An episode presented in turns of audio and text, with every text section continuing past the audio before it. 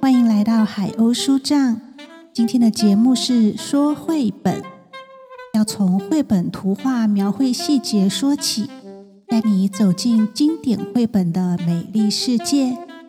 要说的绘本是《拼贝人送的礼》（The Quill Maker's Gift），作者杰夫·布兰波 （Jeff Brumble），绘者杰尔蒂·马肯 （Gail De Marken），译者杨茂秀，青林国际出版发行。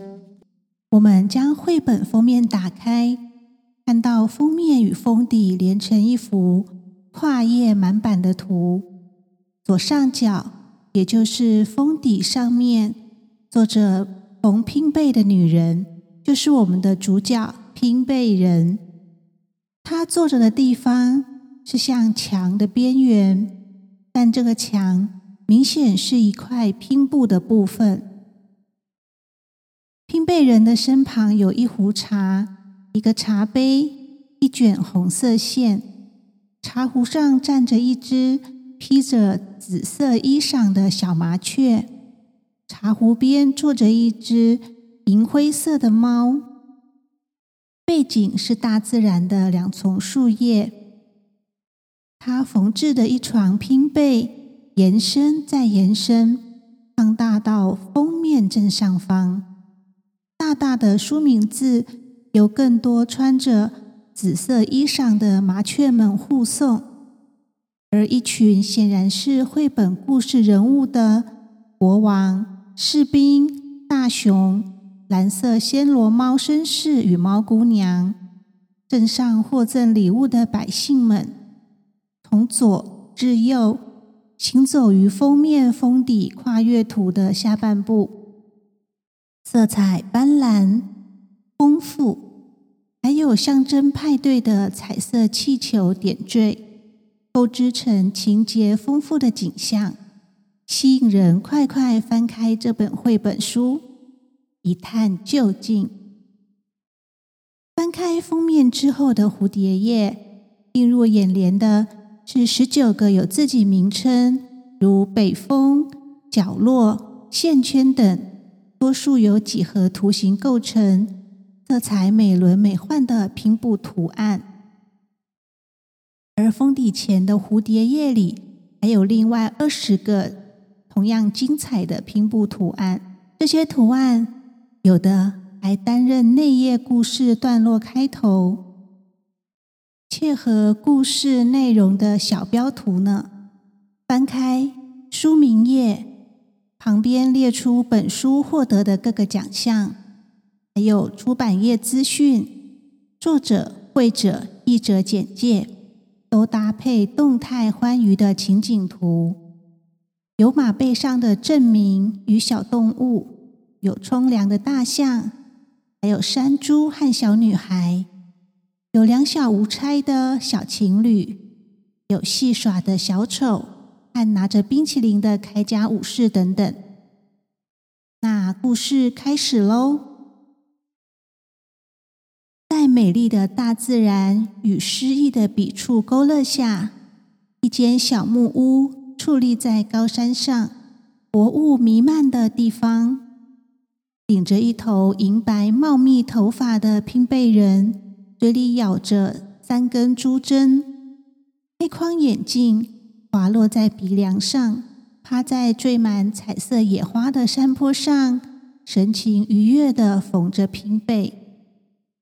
身旁一只银灰色猫，脖子系着红铜色小铃铛，蜷曲身体躺在一块小拼布上睡觉。小木屋前还有一座小鸡舍，一只公鸡翘首在屋顶，三只母鸡，十二只小鸡自由自在的活动着。蝴蝶在花丛中飞舞。一副生机盎然的模样。人们说，就是最老最老的老祖父都想不起来，拼贝人有哪一天不在这里缝被子。只要是阳光照得到的地方，人们都说他做的拼被是人们见过最美的被子，蓝色来自海洋，白色来自白雪，绿色、紫色来自野花，红色、橘子色、粉红色来自夕阳，都是大自然美丽的颜色。一长串绵延不绝的达官贵人，穿着华服。在拼贝人小木屋门口排队，排第一的高帽绅士手里抓着一堆纸钞敲门，而被人龙逼到画面小角落跑进门里的女人拿着拼贝，困扰的搔着头站在门后。下方画面分隔呈现人们对于拼贝人怎么做出。美丽拼贝的各种传说。有人说他的手指会变魔术。黑框眼镜、滑落鼻梁的白发女人，微笑着用双手为拼贝缝线打结之际，画面是一只黄金色蜘蛛织了一片白色大网，与女人的拼贝结合起来。带着铃铛的银灰色猫在旁注视着。另一个小图是拼贝人在美丽的黄昏、雁群归巢的天空下，完成一床跟夕阳颜色一般美丽的拼贝。还有一个小图是在海浪上，拼贝人脚踩裁缝机，织出拥有大海与浪花颜色的拼贝。最后一个小图。是拼被人与获赠拼贝的穷人一起喂食路边小鸟们。原来，不管那些排队的有钱人怎么说，那女人都不肯把拼贝卖给他们。她说：“我的被子只要送给穷人或无家可归的人。”在最冷最暗的夜里，我们看到画面左上方。拼背人从漆黑的高山上，穿着斗篷，抱着拼背，在猫咪陪伴下，一路往山下漆黑的地方走去，寻访一个个睡在寒风里的人。而画面右边一整面，辛苦做工的人们，有人搬着一篓渔货，有人在打扫，有人在取暖。有人拿条小鱼喂食拼背人身旁的小猫咪，有人睡在地上，拼背人拿出刚做好的彩色新被子，包住那些发抖的肩膀，然后垫脚离开。第二天早晨，拼背人会给自己冲一杯热腾腾的黑莓茶，开始缝制新被子。同个时候，我们在画面的大部分看到山脚下富丽堂皇的皇宫前面，一大群捧着各式各样巨大礼物的人们接续走进皇宫，士兵依序引导人们，而国王就在二楼阳台观望着。一个绑着长辫子的女孩在左上小图提着一篮鸡蛋。在士兵的引导下，到了右夜，看到他这回抱着大母鸡，坐在皇宫前的喷水池旁，看着送大礼的人们。这皇宫有国王的雕像，有各种结满丰盛水果的果树，门廊下已摆满许多礼物。送完礼物的人们从左上方离开。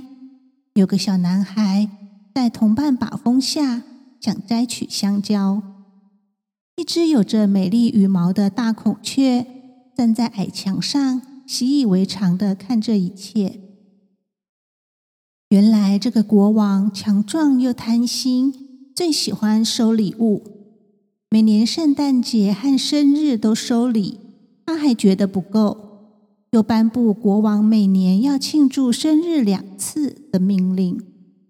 此外，他还派军队到处寻找还没有送礼物给他的少数人。在国王的城堡里，所有抽屉、架子、箱子、柜子、橱子、袋子都装满了礼物。国王在画面左下角捧着好几卷的礼物清单，因为这些礼物多到要登录在清单上，而登录的清单还要条列在另一张清单上。画面中央摆了一整柜，我们后面知道数量是一百只会跳华尔兹舞的蓝色暹罗猫，高耸的时钟。精巧的咕咕钟，武士铠甲，戏耍小丑，各种闪闪发光的银质饰品，稀奇古怪的特色面具，天文望远镜，特技独轮车，数不清的洋娃娃，复活节彩蛋，真情异兽和美味糕点等等，不胜枚举。士兵们还忙进忙出。在接续搬礼物进来，然而满脸厌世、不满足的国王，看一群灰黑色、戴各种帽子在头上的鹦鹉们，不开心的听士兵报告：高山上有个神奇的拼背人。国王生气的直问：“怎么没有拼背人送的礼物？”士兵回答：“他的拼背。”只送穷人，再多钱都不卖。国王怒吼着，派一千名头戴一根孔雀羽毛帽饰的士兵们，层层围绕绵延的山路，直到高山上拼背人的小木屋。画面极为壮观。小木屋里，被惊吓的银灰色猫咪竖起全身毛，站在拼背人身边。被人淡淡笑着说明：“我的被子只给穷人和没被子的人，而国王显然不穷，也不是没被子好盖。”国王告诉拼被人：“他要一床拼被，这可能是唯一能让国王快乐的东西。”那女人想了想说：“要国王把自己的东西都当礼物送人。”每送一件礼物，他就缝制一块拼贝图案。当国王把东西都送完，国王的一床拼被就缝好了。右手戴着超大蓝宝石戒指，一脸怒容的国王脸部特写，传达愤怒的意味。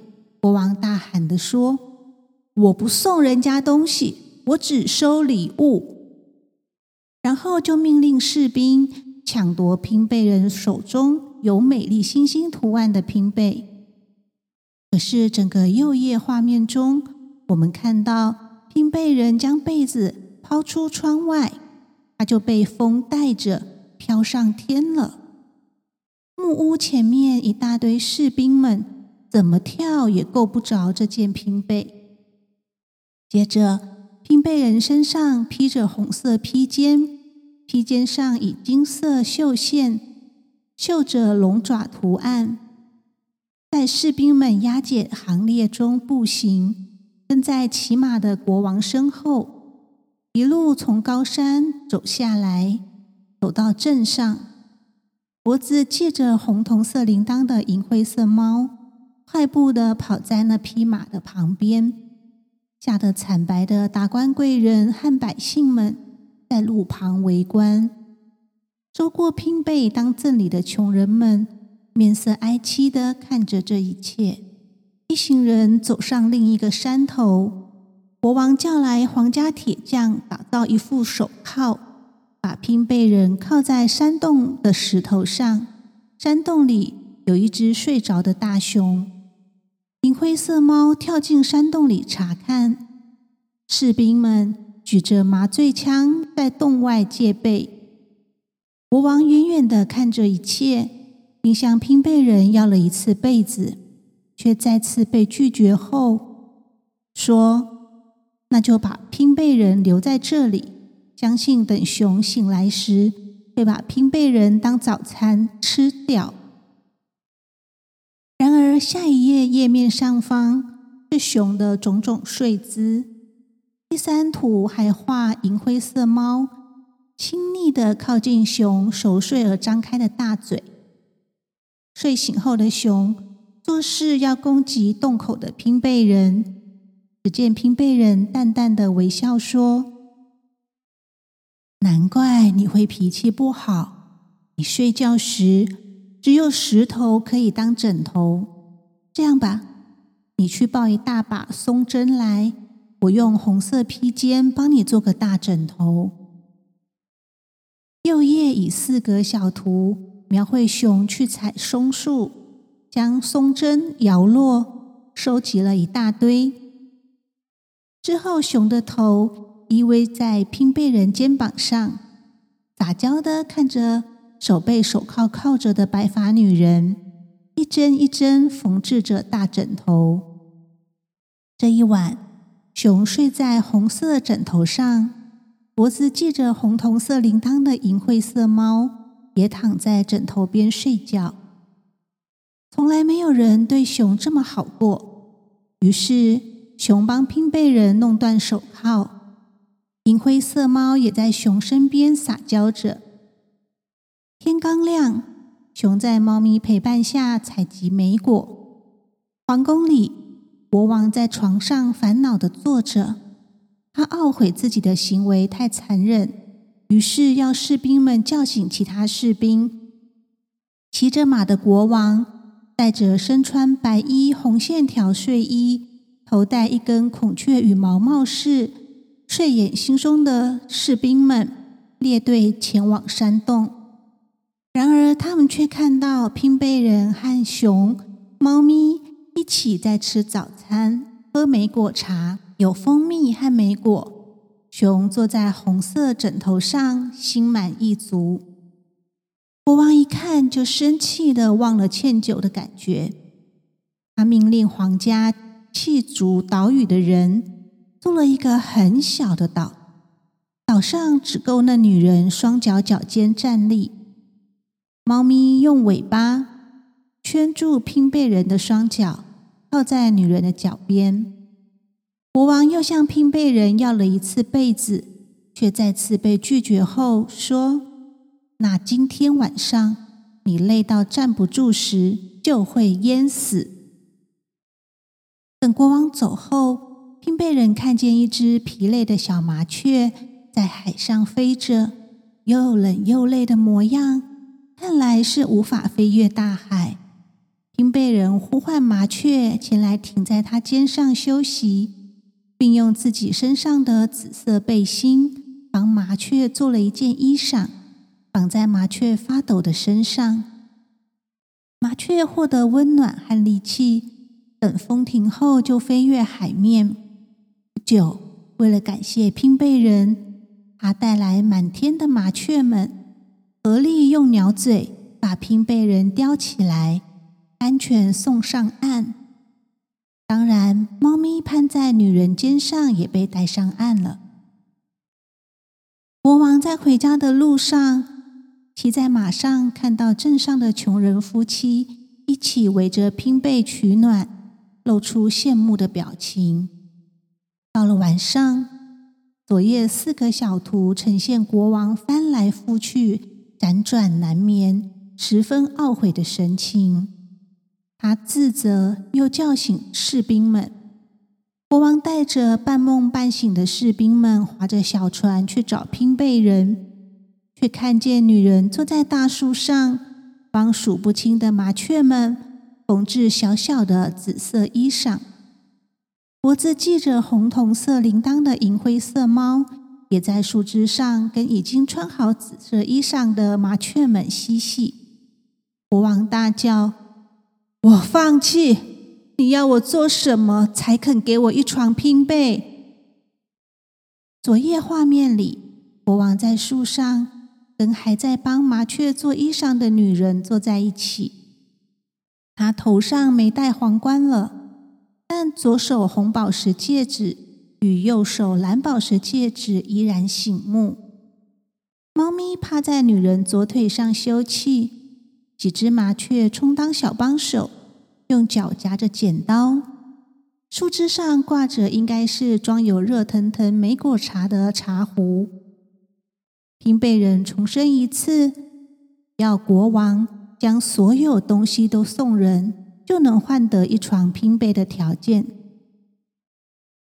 在右夜围绕七个小图里，国王左思右想，烦恼不已。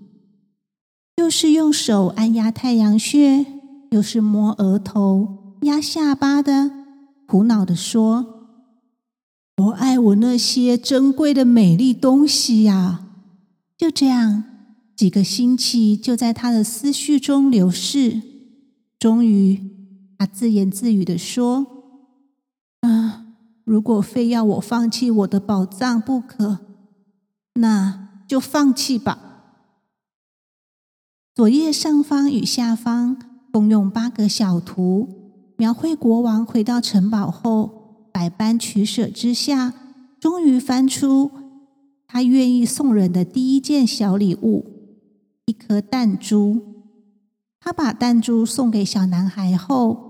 回报的是一个灿烂的微笑。之后，他又拿出几件绒布大衣，在左页中间横幅，有十几位穷人与乐手们散坐着。后来，在右页，他们围着圈，愉快的穿着国王送的绒布大衣，但右下角的国王脸上还是没有笑容。接着。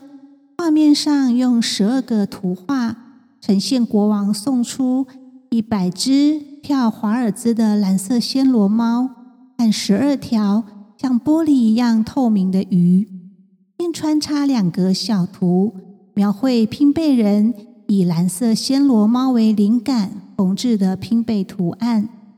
银灰色猫也在一旁看望。蓝色暹罗猫绅士与猫姑娘。在之前获赠国王绒毛大衣的乐手们伴奏下翩翩起舞，猫绅士与猫姑娘也分别跟镇上孩童们跳舞。国王还命令士兵们把他用真马来跑的旋转马游戏拿出来给孩子们玩。他们围着国王翻筋斗，国王脸上露出一丝丝笑容。蓝色暹罗猫和收到国王礼物的老老少少们一起跳舞、骑马玩耍，还有小孩邀请国王一起跳舞。国王真的开怀大笑了，他大叫：“我怎么会因为把东西送掉而这么快乐呢？”他命令士兵把国王的东西全部拿出来。左页十二格图描绘国王送东西给百姓。甚至与他们同乐的画面，一起敲锣打鼓，为孩子说床边故事等等。左下横幅的图画是那位绑着长辫子、送一篮鸡蛋给国王，又抱着母鸡坐在皇宫喷水池的那位女孩。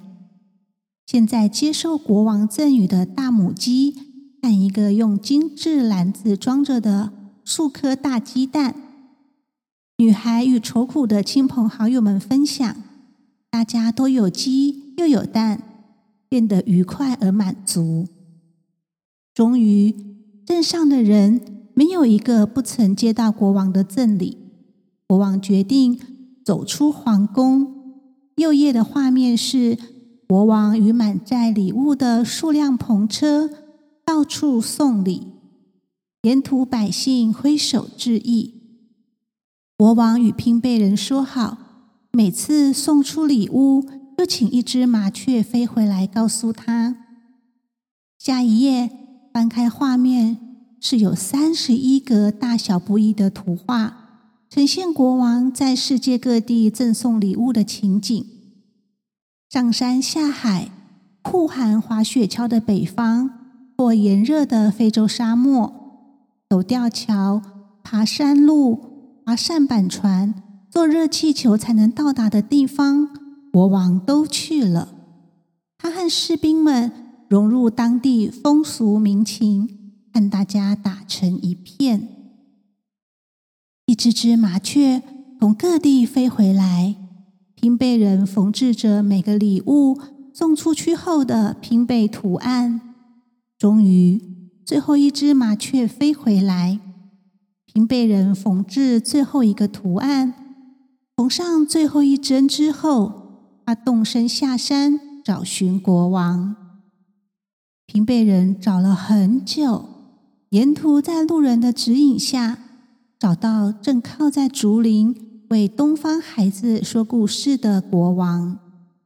他的黄袍已经破烂，双眼却闪亮，露出愉悦光彩。平贝人拿出国王的新被子，将它包裹在国王身上。平背美丽的图案。引来蜂鸟与蝴蝶飞舞。国王问：“这是什么？”“这是我很久以前答应过你，当你把自己变成穷人时，我才会给你的一床平被。”国王灿烂的说：“可是我并不穷，我内心是满满的幸福记忆。”都是赠送与接纳带来的。我知道我是世界上最富有的人。拼被人回答：“不管怎样，这床拼被是特别为你缝制的。”国王收下拼被后，要赠送出最后一件礼物，那是他一直为拼被人留下的。说完，就从篷车上。搬下国王宝座，国王说：“这是适合给整天缝拼被的人坐的好椅子啊！”这最后一页的画面出现的拼被人，就像封面封底左上角的白发女人，缝制无限延伸、超大超美的拼被。而从那一天开始，国王出现了。另一个夜晚的工作，国王会在夜晚将拼被人缝制的不卖给人的拼被送到镇上贫穷的人身边。国王送东西给人时，正是他最快乐的时刻。故事结束。